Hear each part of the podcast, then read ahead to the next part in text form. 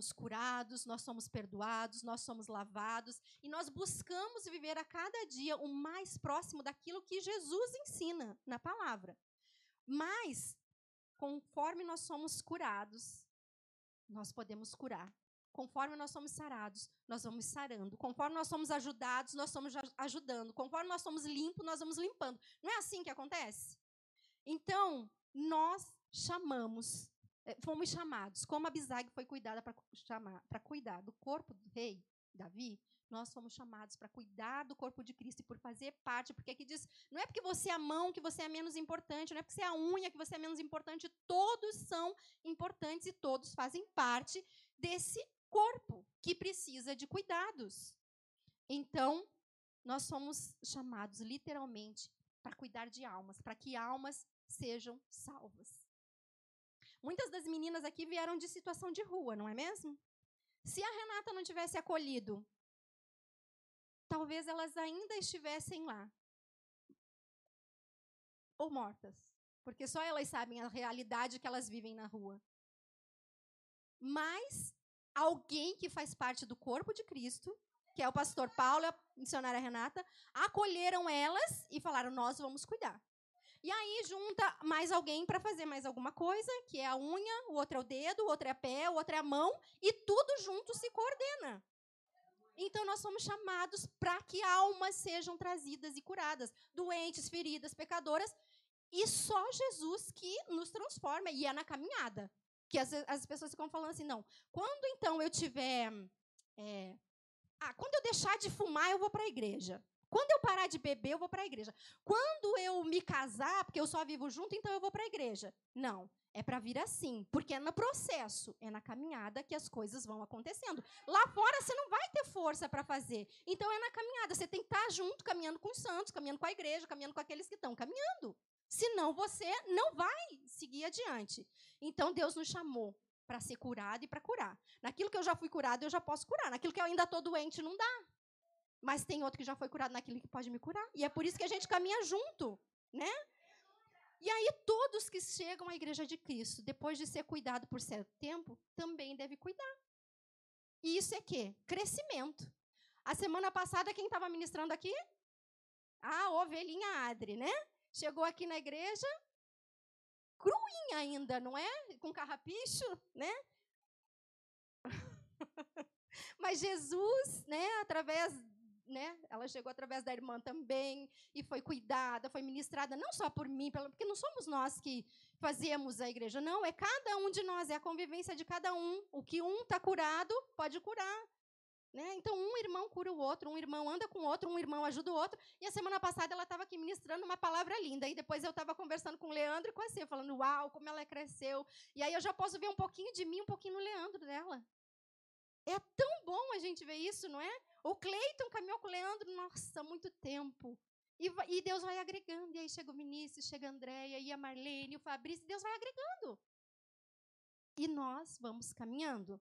Então, depois de ser cuidado um pouquinho, você tem que cuidar também. Lá na casa também não é assim, depois de um tempo? Já estão, agora eu vou ajudar, vou acolher as que chegam. Então é assim, a gente tem que cuidar também.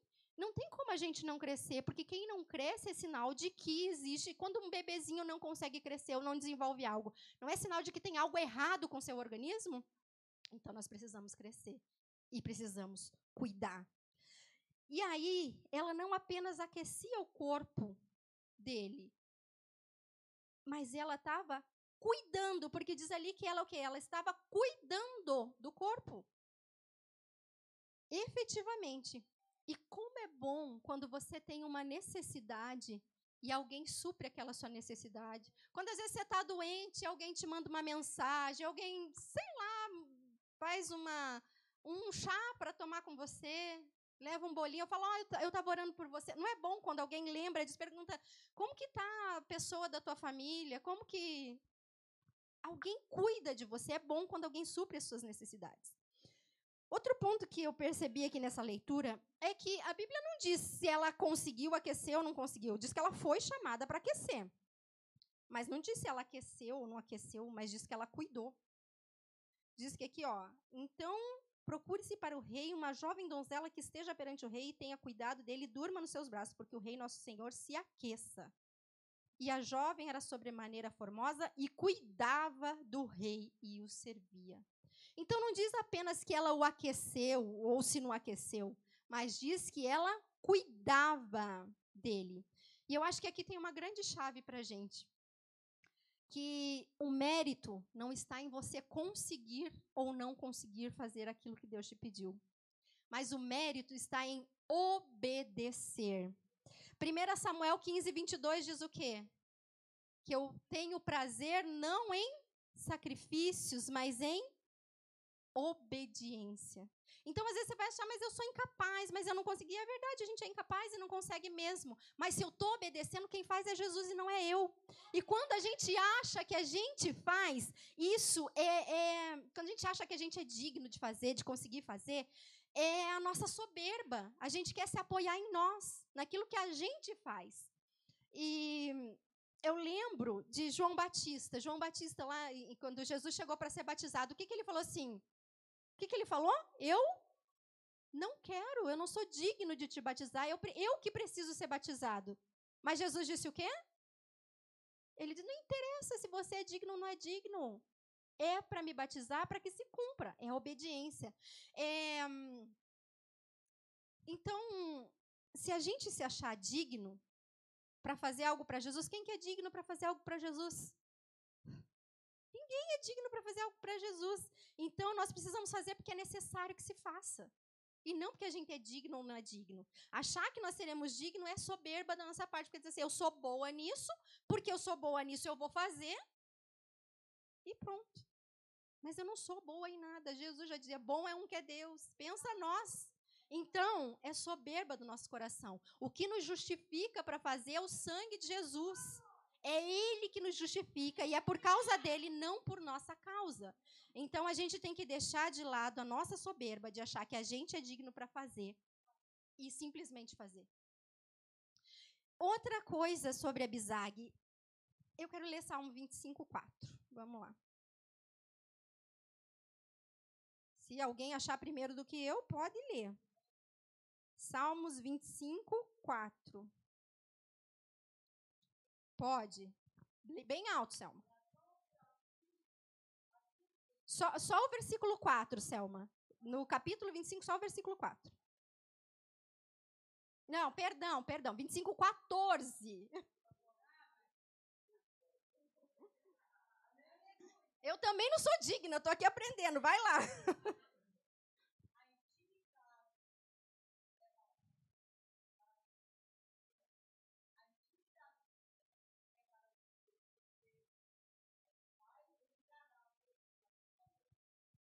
Hum, quem passa tempo com o rei conhece as necessidades do rei.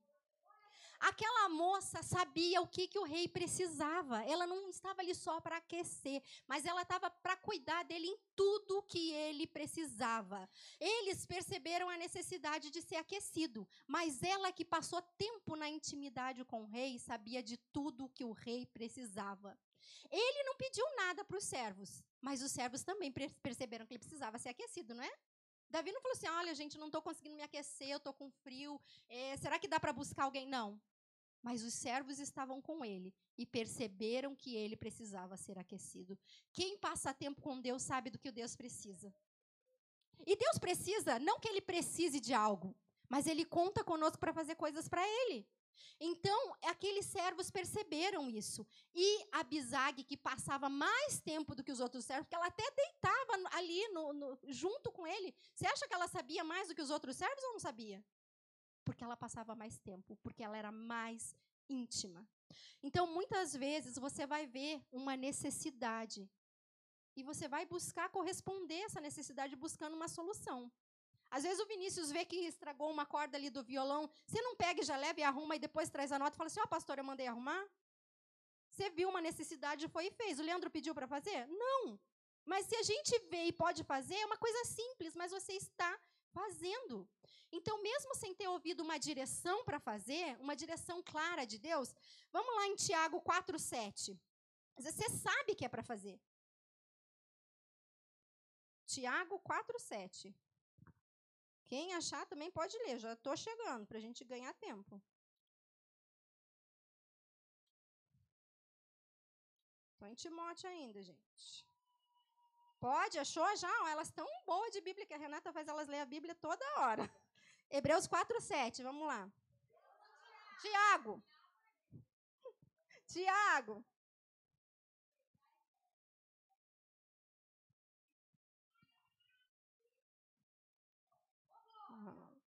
Mais um.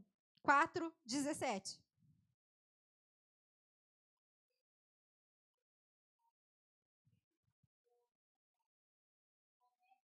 Ah, era esse. Aquele que sabe que deve fazer o bem não faz. Então, quando você vê uma necessidade, não faz. Então, se você vê uma necessidade, faz. Porque Jesus conta com pessoas que fazem. Então, se eu sei e não faço, eu estou pecando. Os servos escolhidos pelo rei escolhem outros servos. E aí, quem que chamou Abisag para cuidar de Davi? Os servos que assistiam ele ali. Não foi a esposa, não foram os filhos, não foram os sacerdotes, não foram os levitas, mas foram os que estavam ali no quarto com ele. Então, eu lembro de Samuel ungindo Davi. Eu lembro de Ananias orando por Paulo para que fosse restaurada a visão. Eu lembro de João Batista batizando Jesus.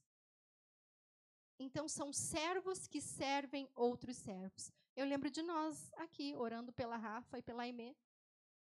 Então, cada coisa que você faz conta. Se você vê uma necessidade, faça. Hoje, antes de vir, eu já falei assim: Deus, me perdoa, me perdoa por isso, por aquilo, por aquilo, porque a gente sabe que tem que fazer e não faz. Quantas coisas você sabe que tem que fazer e não faz? São as nossas preguiças, as nossas desculpas, as nossas as nossas situações. Então, é preciso estar entre os servos do rei, em comunhão com os servos, para a gente ter essa, ver a necessidade. Abisag serviu o rei onde ninguém via ela não era o copeiro ou o padeiro, porque esses eram importantes, é, cargos importantes, né? O padeiro, o copeiro, eles estavam num lugar importante, eles comiam a comida do rei antes do rei, eles provavam, né, para não haver o risco do rei ser envenenado. Estavam aonde que estavam? Quem, quem, o rei geralmente está na sala do trono, né, para se alimentar ali na sala do banquete, ou ele está em grandes festas. Então ele tem um padeiro, ele tem um copeiro, ele tem pessoas especiais só para isso. E é bom estar tá na presença. Pensa assim, hoje em dia, aqui no Brasil, a mais alta, mais alto escalão, né, digamos que é o presidente, ou o Supremo, né? Vamos dizer que está quase mais poderoso que o presidente, né? Então, pensa, a, o presidente é muito simples, né? Mas vamos pegar alguém bem chique, assim. Que, que você é chique, Selma. Alguém. Hã? A pastora Marcela e a Selma, bem chique. Precisa de alguém para servir, daí traz os pratos todos, e daí a gente sabe usar todos os talheres de fora para dentro, e daí tem o, o, garfo de peixe, sabe? Toda aquela chiqueza. Esse cargo chique aí, ela sabe, ela conhecia como que colocava a mesa. Não, ela não era esse cargo de copeiro ou padeiro do rei.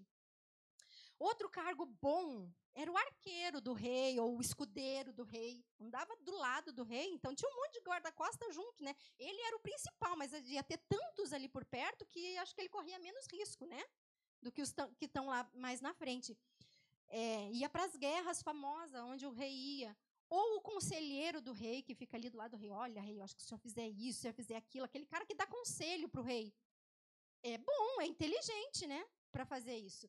Mas esses cargos que eram os desejados, os vistos, né? De repente, né, a Vinícius é do louvor que todo mundo vê, né? Mas tem o outro lá que limpa. E é tão importante quanto que faz o louvor ou mais até, né? Porque daí quando o povo do louvor desce, precisa ir no banheiro que o povo que limpou usou? Precisa. A gente precisa um dos outros e não é melhor, mas ela estava numa situação, num lugar que ninguém via. Ela servia no quarto. E aí, vamos lá em Mateus 6. Mateus 6, 6. Ó, agora eu já achei bem rápido aqui. Ó. Tá certo, agora tá certo.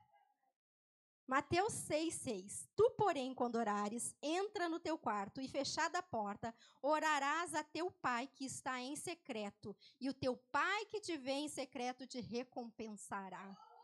A Bizag servia no secreto, ela não servia no holofote, onde todo mundo via, ela servia no quarto. Isso me lembra dos guerreiros de intercessão que estão aqui. Às vezes nós não estamos, mas eles estão. Eles não, eu tenho compromisso com Deus, eu vou e eu não falho.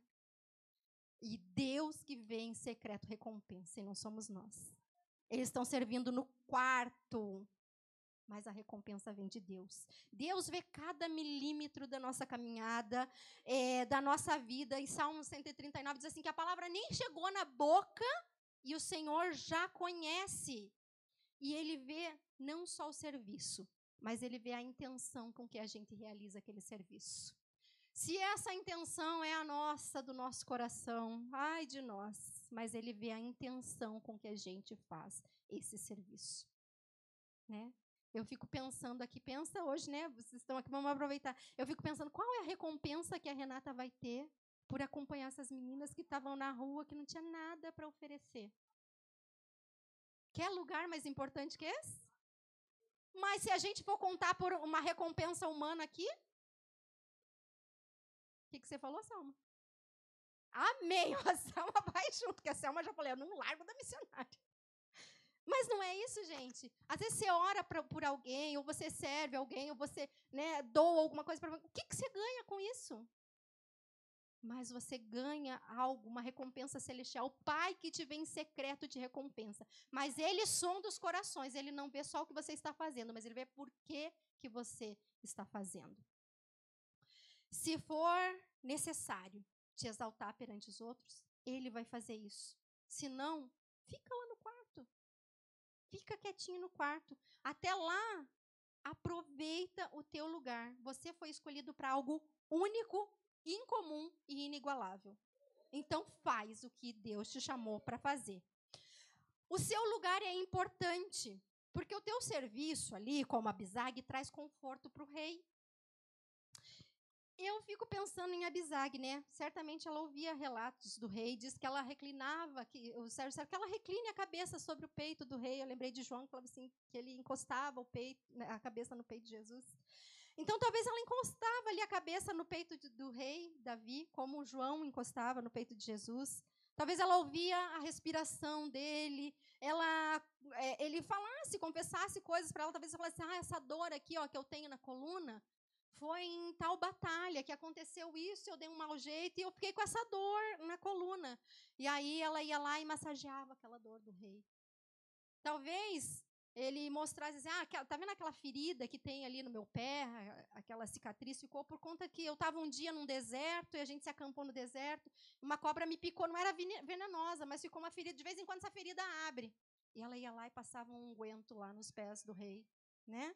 Talvez é, ele mostrasse lá, ó, esse partido aqui que tem na minha mão é porque eu fiquei muitas horas com a espada desembaiada, lutando numa guerra, e machucou a minha mão. De vez em quando meu punho dá uns estralos, e ela aplicava ali um bálsamo, alguma coisa para aliviar.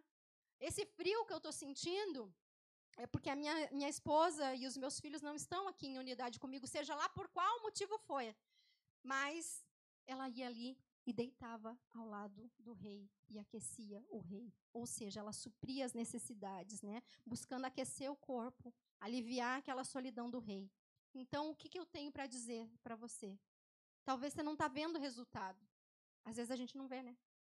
Mas Jesus diz assim para a gente: não saia da sua posição. Porque a posição que você está traz alívio e conforto ao rei. Não deixe de exercer o seu chamado. E aí tem uma parábola na Bíblia que diz assim: Ô louco, o que você tem preparado para quem será? Porque essa noite vão te pedir a sua alma. O que você tem preparado para quem será? Davi foi um homem de guerras, né? E ele desejava construir um templo para o Senhor, não mais a, a, a, o tabernáculo, mas um templo. E só que Deus disse para ele: Não, você tem muito sangue nas suas mãos, eu não quero que você faça isso. Quem vai fazer isso é o seu filho Salomão. Só que eh, Davi obedeceu, respeitou e ele disse: tá, Ok, eu não vou fazer isso, mas eu vou deixar tudo preparado, os melhores recursos, todos os recursos que eu puder, eu vou deixar preparado para que Salomão fizesse. Jesus, quando ele veio, ele não deixou uma igreja pronta, mas ele deixou todos os recursos para a edificação da igreja. Quando ele veio, o sacrifício dele foi definitivo para que a igreja pudesse nascer. E ele deixou tudo pronto para que essa igreja fosse estabelecida. E quem hoje edifica essa igreja somos nós. Pedrinha a pedrinha. Jesus deixou cada pedrinha disponível. A gente precisa lapidar as pedrinhas para edificar esse corpo. Então, outra coisa que eu vi ali é que muitas pessoas estavam junto de Davi quando ele mesmo estava aquecido. Quando ele era jovem, quando ele estava à frente das batalhas, quando ele estava nas guerras, quando ele estava um rei, digamos, mais poderoso, né? Assim, no sentido do seu corpo ter mais vigor, dele ser mais forte. Mas é, ninguém além de Abisag, que foi chamado especificamente para isso, esteve ali depois. E com Jesus é a mesma coisa, né? Multidões seguiam Jesus enquanto ele ensinava, enquanto ele pregava, enquanto ele curava, enquanto ele alimentava, é, enquanto eles precisavam de milagres. Mas ninguém, ou praticamente ninguém, ao lado, ao lado mesmo ali, ninguém esteve com ele na hora mais difícil, de maior dor dele. Ninguém esteve. Então, Salomão utilizou esses recursos e trabalhou na edificação, né? E a glória de Deus desceu no templo. Os apóstolos, eles mantiveram-se trabalhando em oração, em fé, crendo, esperando, e o Espírito Santo de Deus veio e habitou em templos não construídos por mãos humanas, né? E a palavra diz que nós somos lavoura e edifício. Então, como igreja, como corpo, você vai ficar? Você vai curar as feridas? Você vai ver as feridas e vai tratar as feridas que estão no corpo?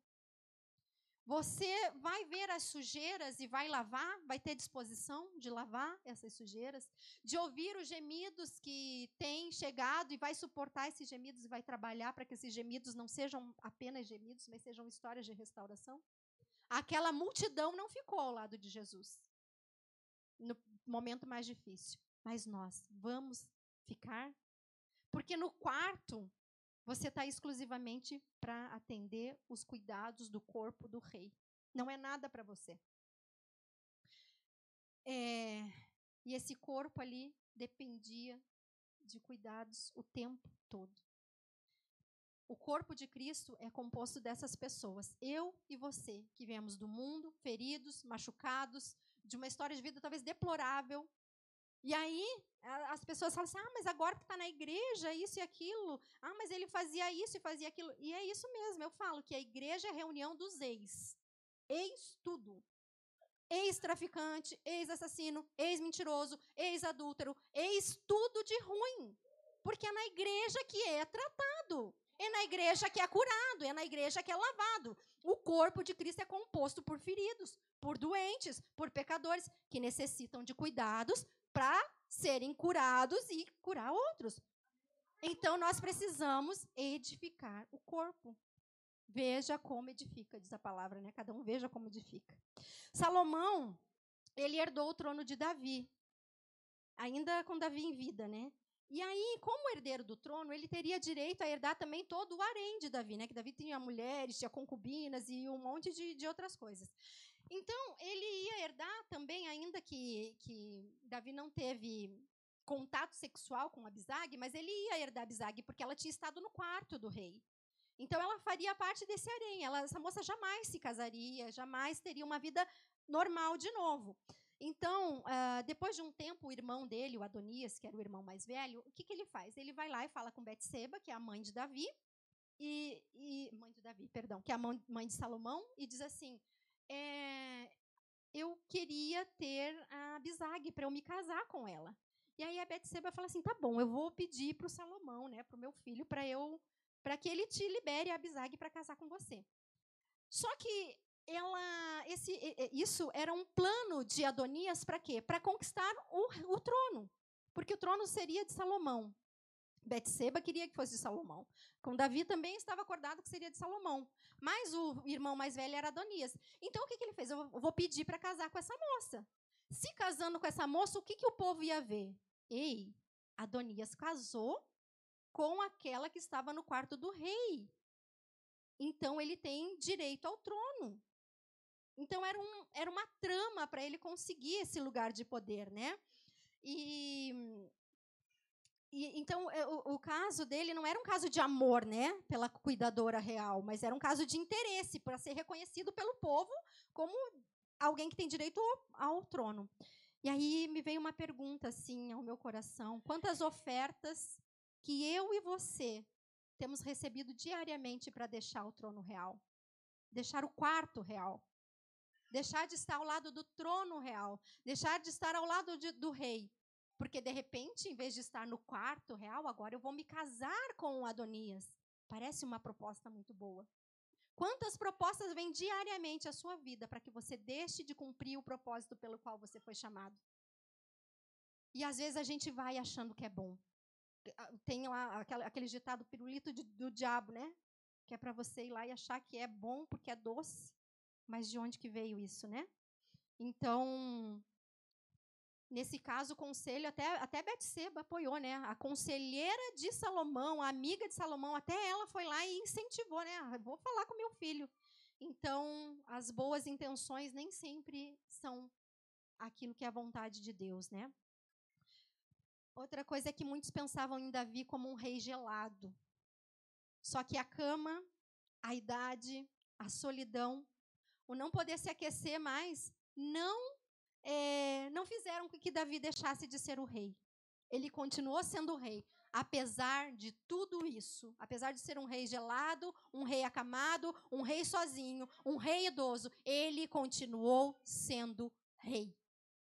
E muitos hoje veem Jesus como alguém que permanece numa cruz, ferido, calado, humilhado. Só que a morte não pôde deter o nosso rei. Ele ressuscitou e ele é um rei que reina, um rei todo-poderoso, e ele triunfou definitivamente. A palavra diz que ele despojou principados e potestades, triunfando deles na cruz. Nem a morte o deteve. Então, agora o que, que acontece com a gente, depois dessa morte de Jesus na cruz e do seu triunfo? Nós somos chamados, nós somos promovidos, nós somos escolhidos para servi-los. De onde? A partir do quarto. Não é a partir do lugar de visão. Ah, e lá em Efésios 2, é, no 6, diz assim: que ele nos fez assentar com Cristo nas regiões celestiais. Nós nos assentamos com eles, nós somos chamados para reinar com ele. Mas é a partir do quarto, é nos lugares celestiais, não é nos lugares visíveis para os homens. Então, a intimidade para cuidar do corpo de Cristo, para cuidar da igreja de Cristo, para fazer aquilo que Cristo quer. Quantas abisagues que nós temos aqui? Para dizer, eu quero, Senhor, estar nesse quarto. Eu quero fazer aquilo que o Senhor quer. Existe um serviço único, incomum, para você prestar para o rei. Então, não importa se você é o copeiro, se você é o padeiro, se você é o arqueiro, se você é o escudeiro, se você é aquele que aquece, mas existe algo específico para você fazer. E cada um faz a sua parte. A mão, porque a mão não pode dizer para o pé, eu não preciso de você. São todas partes importantes. E a bisague? E os sonhos da moça? A moça bela, virgem, Talvez ela queria casar, talvez ela queria amar o marido dela, talvez ela queria cozinhar para a família dela, cuidar dos filhos dela. Como foram os dias dela? Foram dias de uma função incomum. Que coisa mais apática ficar dentro do quarto cuidando de um velhinho que não aguenta nem se esquentar. monótono, né? Trocar, ela podia talvez estar com belos vestidos, né? Ela trocou por pijama ou uniforme real. Todo dia no quarto com o rei. Talvez, ela era bela, né? Diz que ela era bela. Ela podia estar pelos corredores fazendo algum outro serviço, né? Mas não. ela não era vista por ninguém, além daqueles que tinham acesso ao quarto. Podia ter os cabelos lindos, penteados, né, escovados. Mas não. Ela tinha que ficar deitada quantas vezes do dia ou da noite lá. E quando a gente deita, o cabelo fica tudo descabelado, né? Quando a gente acorda, tá tudo assim, né? E aí, o cabelo dela estava lá tudo descabelado. Pertencer ao rei é abrir mão de si mesmo até o fim. Não era só pelo tempo que o, rei vivesse. A partir do tempo que o rei morresse, ela não poderia mais se casar com outra pessoa, ela não podia, ah, já cumpri minha tarefa e agora acabou, eu vou cuidar da minha vida. Com Jesus é assim. Quando a gente aceita ser de Jesus, a gente perde o livre-arbítrio, porque Ele é o Senhor e nós somos os servos. Então, nós precisamos aquecer o rei, fazer a vontade do rei até o frio, ao fim. Qual frio que o rei tem te chamado para aquecer? Qual pedacinho Jesus está te chamando para massagear? Então, Deus te chama para cobrir o frio dele com o seu próprio corpo, com a sua vida. Não é com coberta que você pode pegar e, e pôr ali. Não é com algo criado pelas nossas mãos, mas é com algo que ele criou com as suas mãos, que somos nós mesmos. É algo de muito mais valor, é a nossa vida. Então, é, não, não são objetos, é vida, é intimidade, é entrega, é preço. Ser cristão é deixar de lado os meus propósitos para viver o de Deus. Ser crente é crer em algo. Ser cristão é ser semelhante a Cristo e fazer aquilo que ele fazia. Como diz lá em Filipenses, ele não usurpou ser como, como Deus, mas ele se esvaziou. E é isso que Jesus chama a gente para fazer todos os dias: se esvaziar. Aí eu penso lá nos apóstolos também, né? Tinha um que era coletor de, de, de impostos, tinha outro que era é, pescador, tinha outro que era dono de, de, de empresas, digamos, de pescaria. E isso era a vontade, a vontade deles. Mas ser cuidador de idoso era o propósito de Deus. Então, talvez aquela moça estava fazendo algo que era a vontade dela, mas ela foi chamada para cumprir um propósito. Então, nós precisamos trocar a nossa vontade pelo propósito de Deus. E para fechar essa meditação, eu fui ver o que, que significa Abizag, né? Esse nome tão diferente na Bíblia que aparece tão pouco. E os significados que eu achei não foram bons. E diz assim: Meu pai é o erro, ou o que tem o pai, por pai o erro, ou meu pai é um viajante, ou meu pai vagueia, ou meu pai foi homem errante. Então não era um nome bom dessa moça, né? E os nomes na tradição, na cultura hebraica, eles revelam, trazem uma identidade, um destino, né, para aquela pessoa. É, e implícito neles. E com esse significado desse nome, eu fico pensando que essa moça não teve um, um, passado familiar muito promissor, pelo menos com o pai, né? Pelo menos o que diz respeito com o pai. Então, talvez ela fosse uma moça rejeitada, uma moça solitária, uma moça triste, uma moça amargurada, porque todo mundo sabe o que a, a, a rejeição traz amargura para a alma. Porque tudo que nós queremos é ser aceitos, é pertencer, é fazer parte. E por isso que Jesus trata como um corpo, porque um corpo ele é completo. E eu penso que essa moça ela agiu de uma maneira tão exemplar, né? Que o passado dela não interferiu nos cuidados que ela teve com o rei.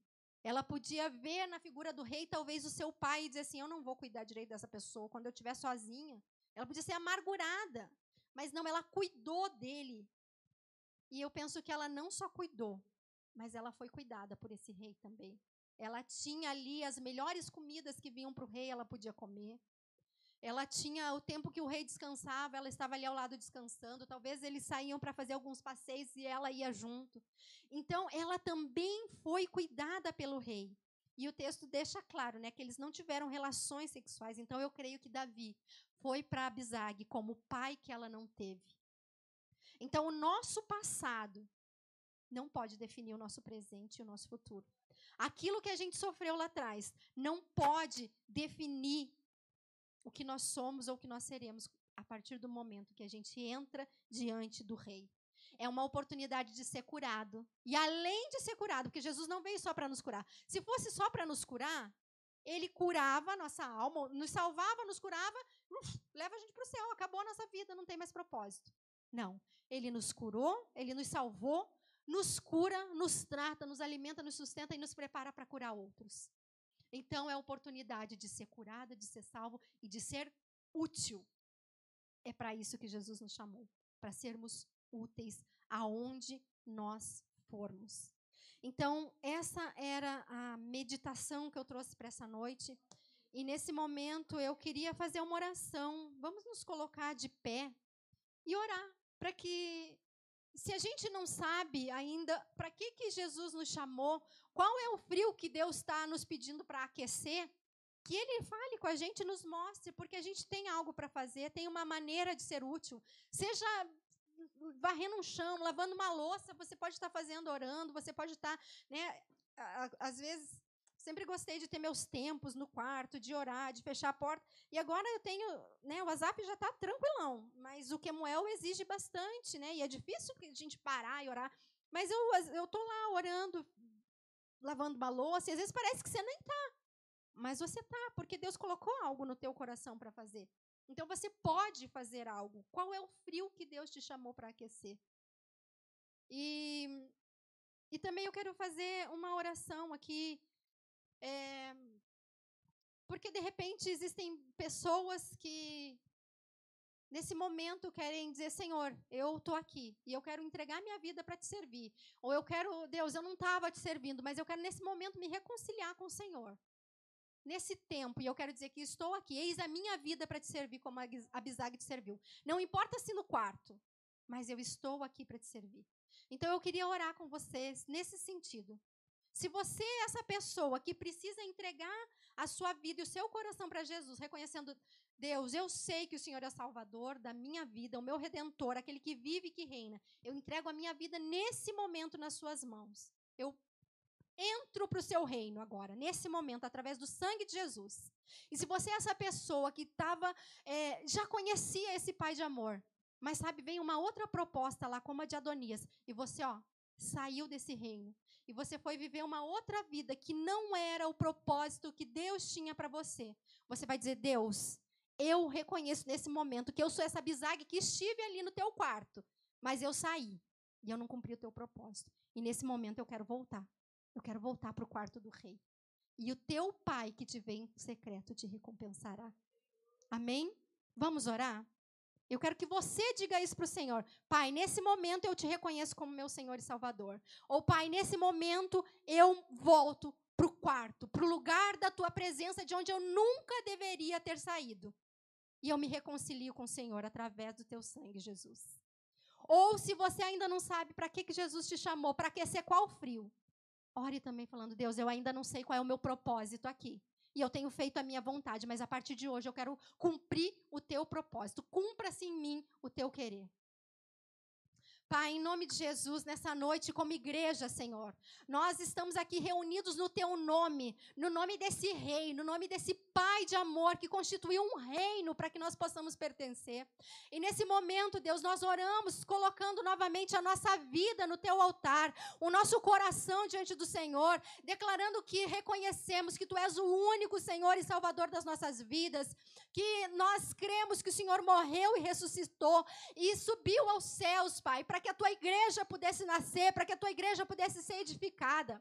Deus, mas a partir da edificação dessa igreja também, quantas vezes nós nos perdemos de Ti, quantas vezes nós nos desviamos na caminhada, talvez não saindo da igreja literalmente, mas não estando comprometidos com ela, comprometidos com o Teu reino. E nessa noite nós dizemos, Senhor, assim como Abisag, nós somos tivemos proposta de Adonias e talvez alguma de nós até aceitou, alguns de nós aceitamos, mas nessa noite nós nos reconciliamos com o Senhor. Nós queremos voltar para esse quarto, para esse lugar de intimidade, para esse lugar da tua presença, para esse lugar que o Senhor nos vê em secreto, Deus. Em nome de Jesus, nós queremos cumprir o teu chamado, nós queremos fazer aquilo que está na sua vontade, não na nossa, Pai. Em nome de Jesus, cumprir o teu propósito, Deus. Não nos deixa, Senhor, continuar eh, sendo atraídos, Deus, para fora do quarto, Pai.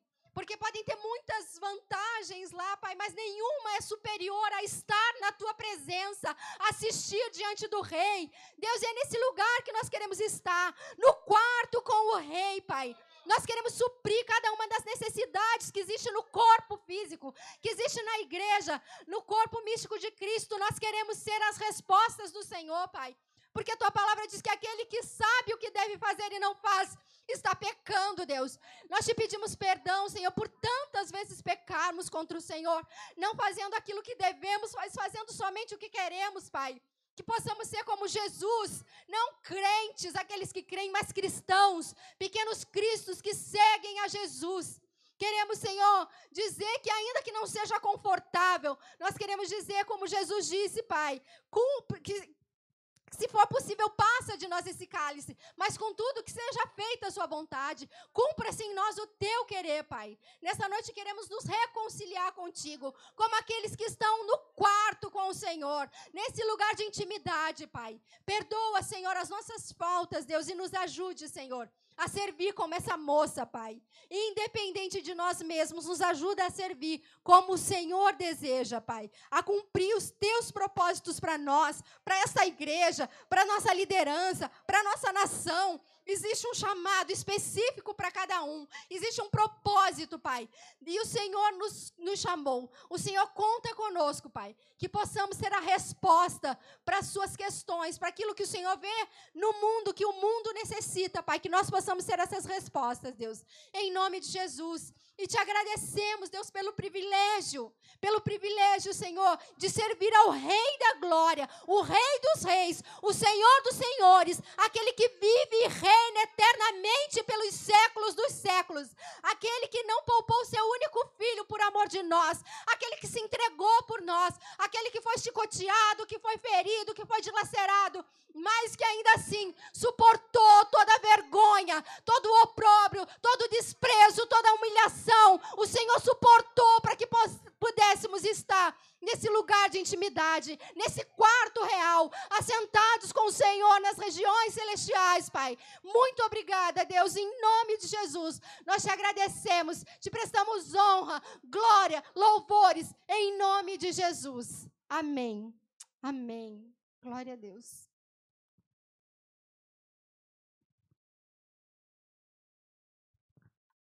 Aleluia. Eu nunca deixo de falar alguma coisa, né? Complicado, mas Davi não era tão velho, né? Sim, tão velho. Que a Bíblia diz assim que ele começou a reinar aos 30 anos e reinou 40 anos. Então ele tinha 70 anos, era um cara assim novão, só que acho que as guerras deixaram ele bem bem acabadinho, né? Eu conheço uns caras de 70 anos, então melhor que eu, fisicamente. é, e aí não é comprovado nada, mas alguns historiadores creem que a sunamita é a mesma sulamita, a qual Salomão escreveu Cântico dos Cânticos, né? Então, alguns historiadores dizem que é a mesma pessoa. Não tem, como, não tem uma comprovação bíblica disso, mas alguns historiadores dizem que é a mesma pessoa. E que ele é, achou ela tão linda e se, e se interessou tanto nela que por isso ele ficou tão bravo quando a sua mãe veio pedir a mão dela para o seu irmão e disse: então esse cara precisa morrer hoje ainda. o pedido dele, na verdade, gerou morte para ele, porque Salomão ficou muito bravo com esse pedido. Quando ele pede a Sunamita, né? Ali Abisai, Salomão diz assim: Ué, o que você está pedindo Abisai para mim, para sua mãe Betseba, né? Mãe, agora já quer dar o reino todo para ele? Então eu quero dizer que esse pedido dele não é honroso e ele vai morrer hoje ainda. E mandou matar e morreu mesmo o irmão que queria herdar o trono no lugar dele. É só um pouco de conhecimento, eu nunca deixo de Mas amém. Você foi abençoado? Amém. Então, é, o Nelson estava até falando comigo ali, o Nelson é o, é o cara das nossas redes aí, né? E eu nunca fui chegado muito nessas coisas de rede social. Mas devido aí à pandemia, tudo que tem acontecido, tem crescido muito esse negócio de redes sociais. Então eu quero pedir um favor a você, que se inscreva no nosso canal, Avivamento 248, e compartilhe a palavra através do canal, em vez de compartilhar lá pelo Facebook. E, e peça para os seus amigos que forem abençoados também se inscreverem no nosso canal. Amém? Para a gente estar tá aí, então. É, deixa seus joinha lá. Então, então, porque ali no Facebook a gente é bem visto, né? Vamos ser bem vistos também no YouTube, vamos estar aí propagando a palavra de Deus aí, abençoando as vidas, amém? Para você que está nos acompanhando pelas redes em casa, também esteja se inscrevendo no nosso canal, compartilhando através do canal e pedindo para os amigos se inscreverem. Amém? Que o grande amor de Deus, que a graça maravilhosa de Cristo Jesus e a comunhão plena do Espírito Santo seja com cada um hoje e por toda a eternidade. E a igreja diz? Amém! Aleluia! Tenha aí um ótimo fim de domingo, uma ótima semana, seja abençoado e abençoada em nome de Jesus.